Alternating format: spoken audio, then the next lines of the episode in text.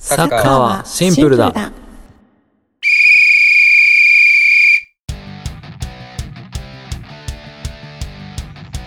この番組は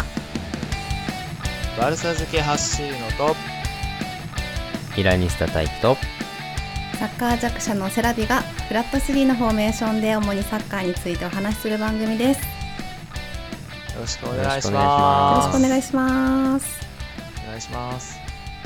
今回は久々の弱者の疑問コーナーです。イェイ。 1月そうですのねなでしこジャパンのワールドカップ、なでしこジャパンのワールドカップなででしこなでしこジャパン主催のえー FIFA かな、うんのワールドカップの女子の試合を見ていて疑問に思ったことをお尋ねします、おーいいですね。 はいはいなんでしょついに来ましたオフサイドってなんやねん おう。お難しいい。それか。答えれる自信がないなちょっとこう言葉だけで説明するのって多分難しいかなーって思って、 あー確かにうんうんうんあの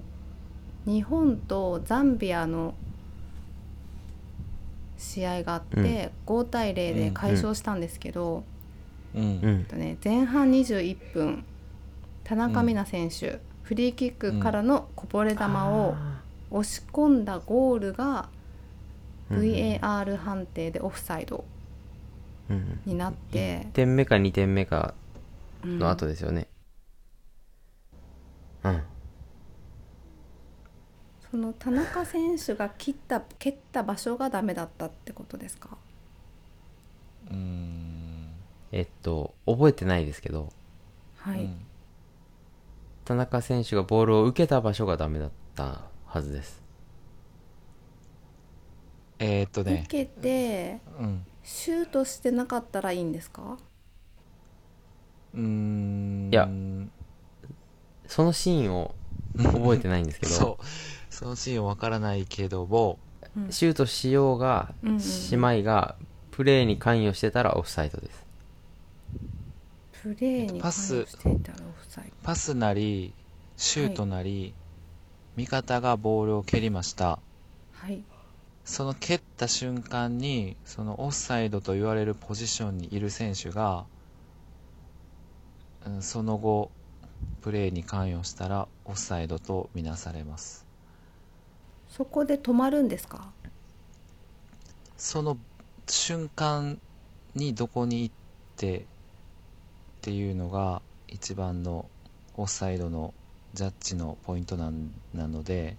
はいえーっと、まあ、正確に言うとどこで受けたか、うんどこで何をしたかよりは、どこにいたかが一番かな。はいうん、なので、あの、よく、よくあるのが、えーっと、ね、戻りオフサイドと言われるオフサイドがあるんですけど、オフサイドってそもそもディフェンスラインの後ろにいて、ま、目の前にはもうキーパーしかいませんよっていう状態の場所で待ち伏せしてボールをもらったらせこいせこいよねっていう反則なんですがパスを出した瞬間にそこにいたけども実際パスを受けたのは、えっとディフェンスラインよりも後ろ側手前側でオフサイドポジションじゃないところでパスを受けましたでもパスを出した瞬間にオフサイドのポジションにいたらそれはオフサイドの反則になるんですよねえこれ伝わるかな伝わったかな今 難しいな 首をかしげてかしげているオフサイドポジションってわかりますいえわかりませんそうかそうだよねですよねディフェンスラインもわかりません、おおそうあかあそうかそうかそうだよねそうだよねえっとねキーパーいますよねはい基本的にキーパーは、えっと一番後ろにいるじゃないですかはい相手チームの一番後ろにキーパーがいるそれは1人目とみなした時に後ろから2人目の選手は基本的にディフェンスの選手ですよねキーパーの次に後ろにいる選手っていうのはうん大体ディフェンスの選手がいると思うんですけど、その2人目の選手のいる場所が、えー基準になって、そこがオフサイドライン、ディフェンスラインっていう呼ばれているのはそこなんですけど、その選手より前にいるか後ろにいるかっていうのが、オフサイドかどうかの基準なんですよね。うん。なので、キーパーの次の選手、キーパーとは限らないんですけど、2人目、後ろから2人目の選手より前にいるか、後ろにいるかが基準で、うんな、なんて言うのやろ。 2人目の選手よりも前、前っていうのがね、攻めてる側からしたら前やけど、守ってる側からしたら後ろやから、うんうんな あの、パスが出たタイミングで、 うんパス出た瞬間に、キーパー以外で、ゴールラインに自分より近い人がいたらセーフです。ああはいゴールラインに一番近い選手が相手のキーパー。2番目が自分だったら、もうそい、そこはオフサイドポジションですね。あ、正確に言うと、3番目でも2番目が味方っていうか、チームメイトだったらオフサイドポジション です。余計ややこしくなったじゃあ相手ってその,、その人が立ってる位置で敵にオフサイドを取らせることもできるってことですかあ、そうそうそう。そうです、それをうです狙ってうんわざとキーパーの方ではなくうん上がったり前の方に行ったりとかうんううんうんんありますあります。オフサイドトラップっていう、うんへえそのタイミング作ったりもしますし、でもそれってリスクを伴うんですか伴いますね。一そ歩う間ですね違ったら、うん。うん大チャンスになってしまうので、そっかあ大ピンチか。うんうん。これむちゃくちゃ難しいいや、ですよ。難しいなそしてルールがどんどんなかこ変うラインがわある変のわっかていと思くっ。ててあこのラインよあーりゴール側だったらダメとかかと思ってたけど選手の位置なんですねそうですうねん選そ手うラインはあるんですけど変動しますね選手の位置によってうーんそうです。それなはイのでンそザのギはそのギリギリを攻めてたんですよ へでその2人目の選手っていうのが、まあ、基本的には相手はディフェンダーなので、その選手とフォワードの選手の駆け引き、オフサイドー ポジショうーンんになるのかならないのかは、まあ、そのやり取りが行われる場所ですよね。うんでパスを出した瞬間っていうのがあの見ててもすごい難しいし最近ね VAR でうん出した瞬間の画像が止まって、うんオフサイドとかオンサイドとか出てますけど、はいあんなんは昔はなかったから全部審判が見た目とかうん感覚でやってたので、うんめちゃくちゃ難しいジャッジが繰り広げられてたんですけどね、うんうんうん難しいよオフサイドオはフサイド伝わってる気がしないなそうだね そうだねこれは試合試合を見ながらならねあの説明しやすいけど、うんうんこれ音声で伝えるのはむちゃむずいな オフサイドのなんていうんですか存在意義は伝わってますなんでオフサイドが必要かみたいなオフサイドがもしなかったらうんインザーギみたいな選手がうんキーパーの前にいきなり現れてうんうんうん点入れまくるからですかねそうですね。いきなり現れるももちろんそうだし、ずっとキーパーの目の前にいたら、あそいつにパスあは遠いくかはいらはい出して、そのままゴール決められちゃうっていうのが、あ要は待ちー伏待ち伏せせうんうん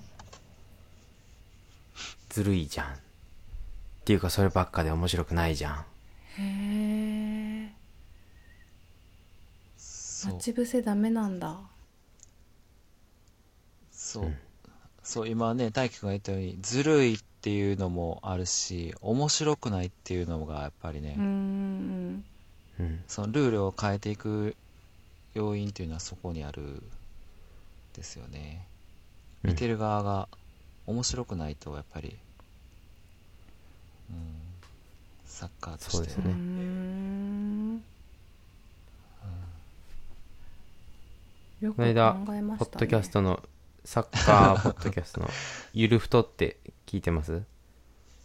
いえいや聞いててないいうポッドキャスト番組で AI がうん作ったサッカーの改変ルールうーんんみたいな話でオフサイドをどう変えればいいかっていうのを AI が提案したので議論してたんですけどうんまあいろいろあったけど結局今のルールが一番しっくりくるというか穴がなくて面白いよねっていう結論になっててうーん今のルールが一番面白いまあそうですね AI の出したルールが結構突飛だったっていうのもあるんですけどうんうん今人間が考えたルールが一番面白いうんへえまあちょっとか変わりそうですけどねオフサイドのルールはうん多分めっちゃ変わってるもんねずっと細かいところでうんうん微調整がねあり、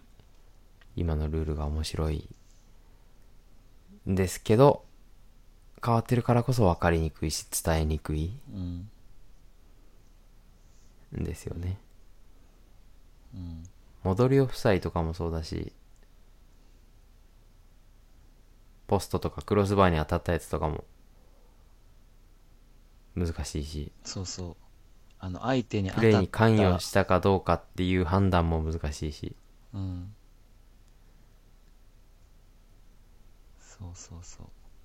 むっちゃ難しいオフサイドはほんまに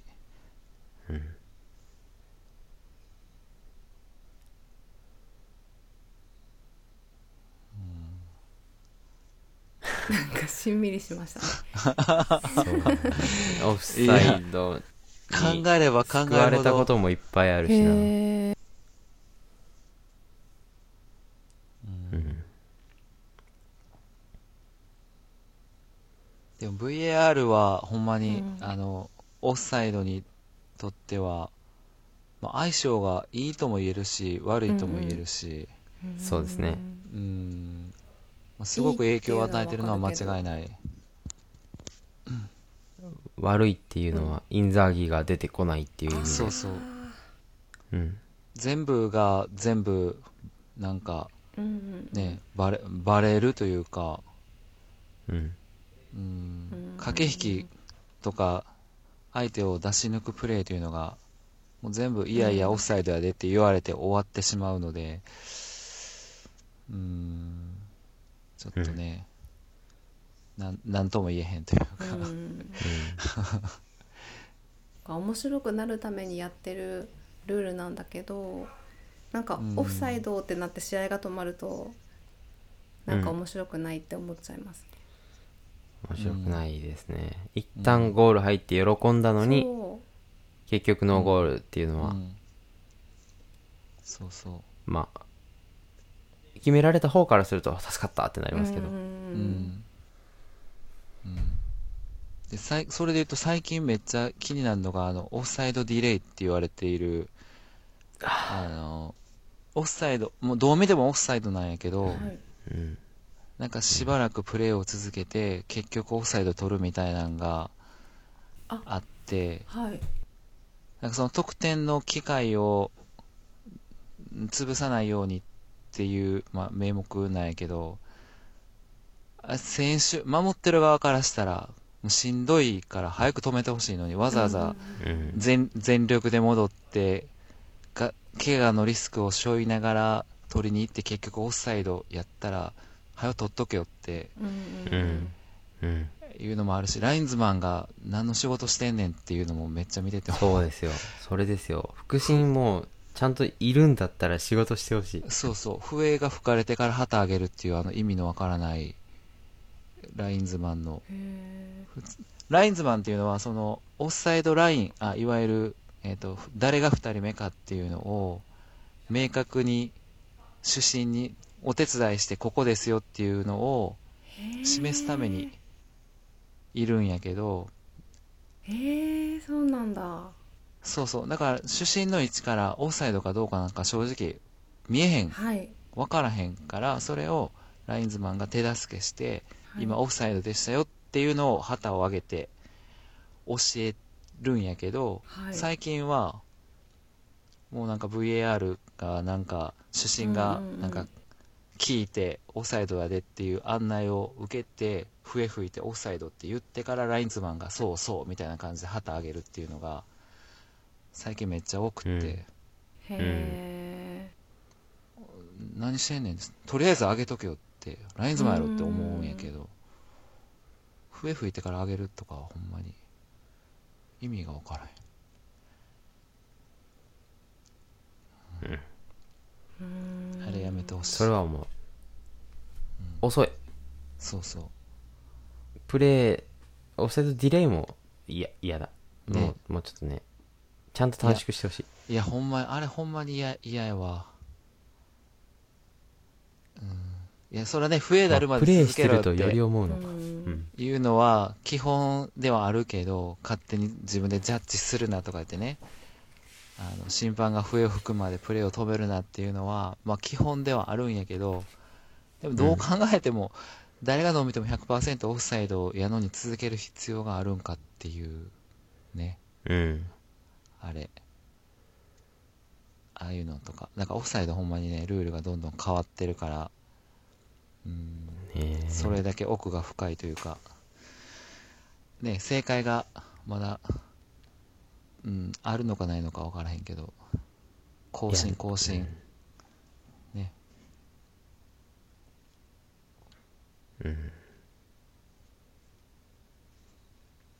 審判の主観ですもんね、全部。うん、その、笛を吹くタイミングとかって。うん、うん、そうそう。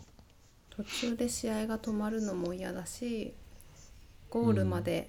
入ったのに取り消しされるのも嫌だからうん、うん、うん。その瞬間にもうオフサイドって分かったらいいんですよね。うん、そううんししてくれたら、自信を持ってしてくれたらいいんやけどね。うん。勝手に止まるシステムとかあればいいのにね。ピッてもう も判定う、しもてうボールが自ら、あボールがボ見つールが自ら止まるみたいな。すごいな。ボールが自ら止まる。ああ、面白いな。へえんかボールの中に位置情報とか入れておいてあ、でも選手の今ね、ゴールラインシステムはあるもんね。でも、うん。ゴールラインシステムあの、ゴールかどうか、あの、それこそ三笘の1ミリじゃないけど、ボールが全部入ったかどうかは、はいセンサーでへ審判に多分合図が行くようになってるえらしい。いおあ、審判に合図が行くんだ。ーやそれがね、オフサイドにも あったら面白いけうど、んうんうんめっちゃシシステム開発むっちゃむずいけどね。むずいですよね。いや、あと本当に、しっかりボール触れてればいいんですけど、反応しただけで、どのぐらいの反応で笛吹くかもあー主審によるじゃないですか。そう、そうだね。完全に触れようとしてたけ ど、触ってないから、オフサイドじゃないっていう人もいれば、うんうんいやちょっと動いたからな邪魔したみたいなんでうん。か関与したとも言えるしみたいなうん。難しいよね、うんボールに触れなくてもうんその相手のディフェンダーをそのポジションで邪魔をしたりとかキーパーの目,、目隠しをしたりとかしたらオフサイドに取られるけどその、うんどこまでを関与というかというのは結構、うん判断が難しいからねうん芦野さんのポジションとかだとそのオフサイド取られたりすることが多いですか、僕のポジションは、えー基本真ん中にいるからあんまり関係ないけど、そのうーん、裏に相手のディフェンダーの裏いわゆるオフサイドポジションに走り出す飛び出す抜け出す時は結構あるのでうーんそれはパス出すタイミングによってオフサイドになることはもちろんあるかうーらんそこは駆け引きしながらになるからねうん。で大体オフサイド取られた人ってオフサイドちゃうやんってみんな思うんやけどうんうんじ自分は違うちゃんとライン見てましたって言うけど大体そういう人はオフサイドなんですよねうん大体オフサイド取られた人はなんでやねんって言うけど大体オフサイドなんですよねなんで自分ではみ、うん自分では大丈夫やって思ってるけど、うーんねあれ希望的観測というかほう大丈夫であってほしいっうん。ていう気持ちの方が強いかなうん。冷静に見たらどう見てもオフサイドでもえちゃうやんって本気で本気でアピールする選手は結構いるから ねうんいやいやっていやいやってなるけど旗から見てたらへーうん面白いけどねオフサイドずすっごいオフサイドずっとオフサイドポジションの選手とかもいたりとかして面白いけどねずっとオフサイドポジションそうそううん。そパスが出たら絶対オフサイドの場所でずっといる選手とか、ほでもそこにパスが出えへん限りオフサイドにはうならへんあかあーはいらそれディフェンスとしてもなかなかね一旦ほなっ、なとんくで、一旦ほなんっでいとるくけどうんあ、ごめんなさい。あごめんごめんはいどうぞどうぞどうぞどうぞ。あどうぞどうぞなんでいると思いますと自分じゃない誰かがオフサイドにならないところでパスをもらってあはでもそこからパスをもらった時にうんうんデ。ィフェンスラインよりゴールキーパー寄りだったらダメなのかうん。なんでそこにいるのかなんでそこにいるんだなんかさっき橋野さんがちらっと目隠しって言ったじゃないですか、ゴールキーパーの目隠し、うんうんうんそれがちょっと意味わからなかったんですけど目あ隠しですかああ。それはえっとね目隠しっていうのは目隠し例えばシュ味方がシュートを打った時にはいキーパーはボールを見たいうやんんか、うんうんはいでも見せないようにキーパーの前に入ったりとかして目隠しするとほ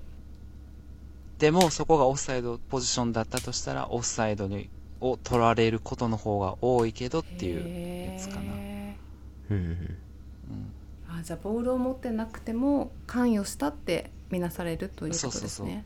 うん。うんそうそうそうそうっていうこともあるしそれがうんうん明確かへなんで今のさっきのとはちょっと違うけど、うんうん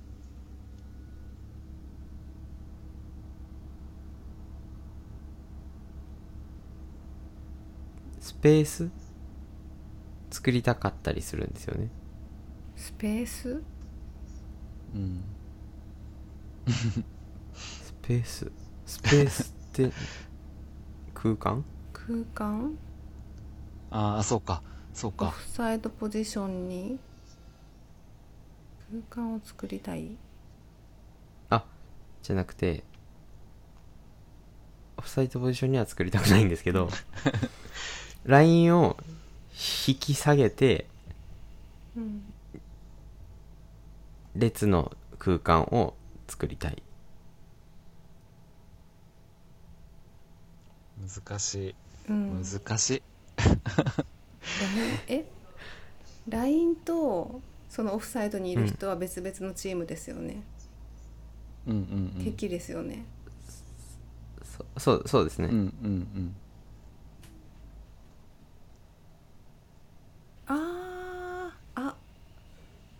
その人がいることによってディフェンスがうんそっちに行くってことですか、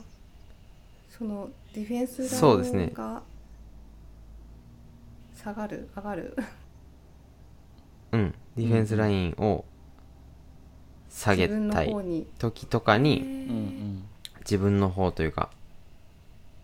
エンドの方にえっとキーパー、相相手の陣に下げたいえーっと相手の時に陣っていうのはキーパーがいない方ですか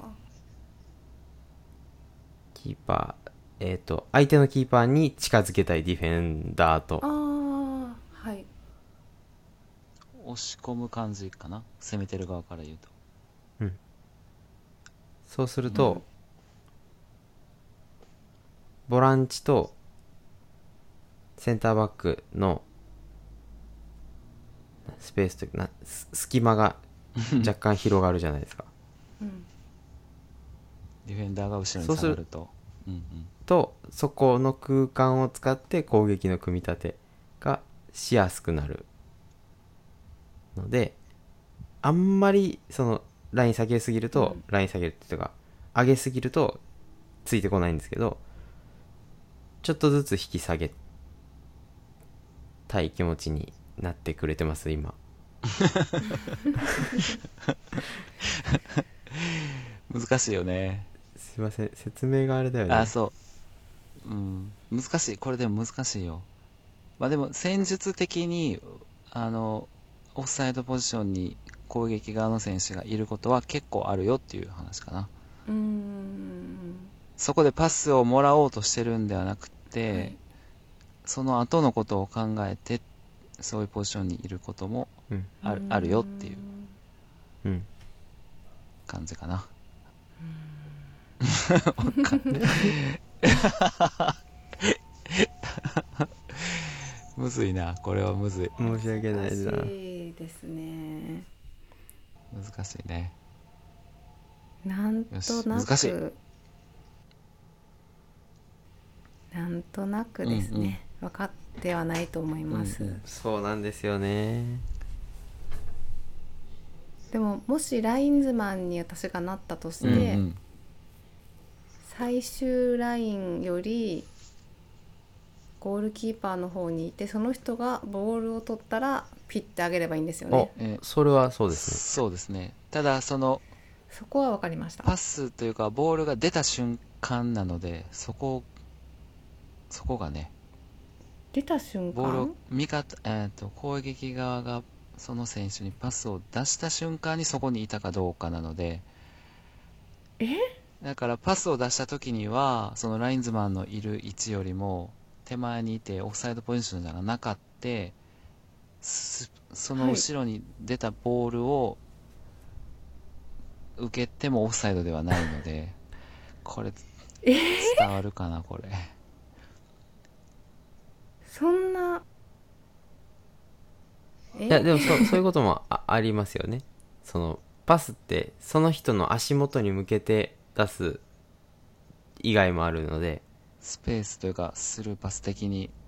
出したところにそうでした走ねスルーパスっていうのを出してここに行ってくれっていうメあそうそうそうッセそうージを込めそてうそうそうパスをするってことそうですそうよそうでそね。うまあ分かりやすく仮にディフェンダーが動かないとしたらボールがはいディフェンダーを追い抜いた先とはいはいはい。走った先ボール受け取った時に、確実にオフサイドポジションで受け取ったとしてもパス出した瞬間そのオフサイドポジションじゃオンサイドにねいたらセーフはいはいはい。じゃあパスが出た瞬間に走り始めてうんパスを受け取れば。あそうセーフセーフそうなんですよねだこれねラインズマンやったことそれはちょっと初耳です よ。だからラインズマンをやったことある人は分かると思うんですけどあの、はい。試合を、まあ、見てるというかボールをずっと見てるんですけどラインズマンもでも、はいボボールだけ見てたらダメじゃないですかそのディフェンスがどこにいるか見とかないといけないので、なのでパスをはい。出した瞬間っていうのはえっと、うんそのディフェンスのラインも、すごいシビアにこう動いてるから、フォワードが前にいるのうんかうんうん後ろにいるのかは、ラインズマンはずっと見てかないといけないので、パスを出す人のことを見てられないんですよね。ボールを見てると、ラインを見れてないことになっちゃうので、はいなので、ラインズマンやるときは、そのラインを見ながら、耳でパスを出た瞬間を聞き分けて、っていうのは結結構やらないと、もう両方同時に見るは、角度的に無理なことの方が多いから、目でラインを見て、耳で音を聞いて、その時オフサイドじゃないかっていうのを確そう認そうすそるう、そういうことそもうけ、ですねうんけ結構あるので、両方は見れないからね。無理 だそうそう。結でも、そんなに、あれですよ。そんなに難しくない気がしますよ。なんか作業になってるんで、そこは。あその瞬間はオフサイドかどうかを見てるだけなんで、なん試合見てないんで、あああ、んまり確かにね、確かに。ーうんうんうんううんうんんうんうん局面を見てる。ぼ僕に求められてる審判スキルがそんな高くないから気抜いてるんでしょうけ ど、僕がラインズマンするときはもうそこ、マシーンになってる感じですね。ラインズマシン。ほうラインズマンマシーンに。へいや、だから、それこそね、気、気抜いてるラインズマンはボールばっかり見てるから、ーうんうんそのディフェンスラインがめっちゃ動いてんのに置いてけぼりとかも結構あるので、はいその辺、意識の高さが結構ね、ラインズマシーンはそんなことないでしょうけど。そう。マシーンにならなき ゃ。気抜けないですそねう気抜けないうん気抜けないです。うんうん。さっきの戻りオフサイってつつ伝わってますいえ通常のオフサイドはなんとなく伝わりましたはいそれの逆なんですけど、はいさっきスルーパス出してオフサイドライン越えて受けてもオフサイドにならないっていう話をしたじゃないですか、うんそれの逆でオフサイドポジションじゃないところでパスを受け取ったとしてもオフサイドになる場合があってうんそれが同じ説明しかできない けどオフサイドポジションにいた瞬間にパスが出てうんオンサイドのところに戻ってきてパスを受けるっていうシーンがあるんですけどうん想像できますい いえなごめん ねなんうん。さっきのそうね、スルーパスの逆のパターンですね。ディフェンスよりも後ろにいて、その時にパスが出てきたけども、パスを受けるのは、えっと、ディフェンスラインよりも手前というか、うんうんもう 手前とか後ろとかの説明がめっちゃむずい。そうそうそどっうち視点でってなりますよねそう、そう。攻撃側からすると、攻撃側の視点で言うと、相手のディフェンスラインよりも、えっ、と、攻撃してる方、前、相手のゴールに近い方うんうんうんゴールはにいいて、オフサイドポジションにいるときにパスが出ました。うんで、そのパスを受け取るのが、えっ、と、戻ってきて、攻撃側からすると、後ろに戻ってきて、相手のディフェンスラインよりも後ろでボールを受けました。うんはいでもパスを出した瞬間にオフサイドポジションにいたので、それもオフサイドになりますっていうのが戻りオフサイドと言われる。うん戻ってきてもオフサイド。戻ってこれあれできすても。ねあの配信聞いたヤビさん が超丁寧に説明してくれるとあ、そう。これヤビさんが必要なやつです。ヤビさん案件、ヤビさ んお願いしますお願いし ます。僕には僕たちにはオフサイドを取り扱うのが早かったです 資格が、戻りオフサ資イド格が足りない。うん矢部さんちょっと呼びたいですねね南さん。なんか、そう、ビジュアル使えば、ちょっとはそう説明しやすいんですけどね、実際にプレイしたりう、ん動画見たりそうだなんだったり。はいそうなんだよね。図があればね。うん。図、そうね。そうか、俺らに能力があればね、伝わるんだけどそうね。ですね。申し訳ない。図を書く能力も、言葉で説明する能力も YouTube でうん。 「ない戻りオフサイド」って検索してみたんですけど、うんなんかありますねアニメーションで見あるあ、あると思う、はあると思ういはそ。れを見て勉そうだね。 強しそてれいをます見て説明の仕方も覚えます そうだそういうの見るそういうの見れば1回分収録できま すよね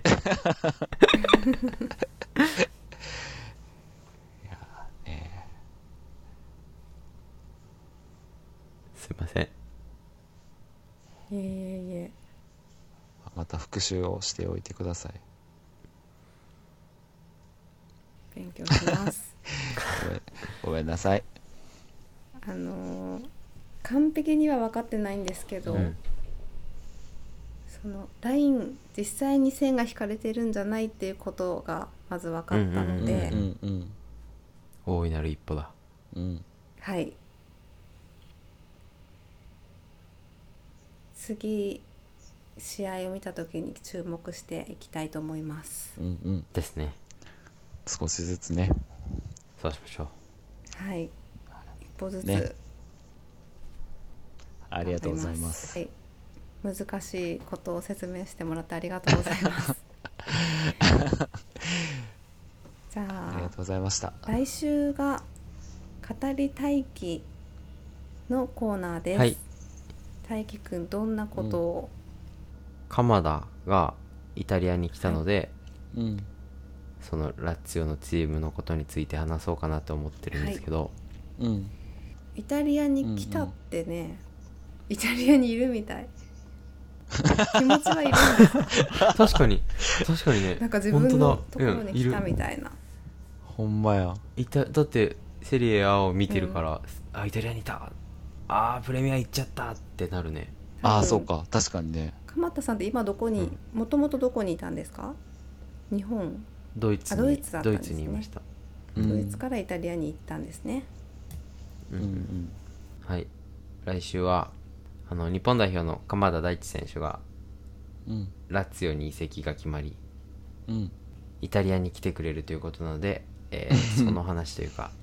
ラッツィオの話をします、ああ、いいですなね、んかラッツィオ。ラッラツィオって何ですかラッツィオって何っていう人が多そうなの でそそこから行きましょそうですねここから行あきましょうかのラッツィオのキーマンを何人か、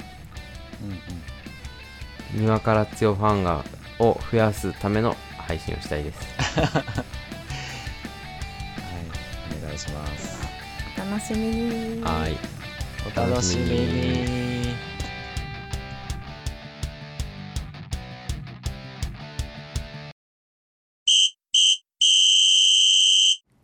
サカプルではサッカーが大好きなあなたからのお便りやツイートをお待ちしています。フラット3と楽しくサッカー話がしたい方は、ぜひ番組ディスコードに遊びに来てください。お便りフォームやディスコード、配信で話題に上げた動画も見れるツイッターなどの詳細は番組概要欄をご覧ください。サッカーはシンプルだ。毎週土曜朝10時キックオフです。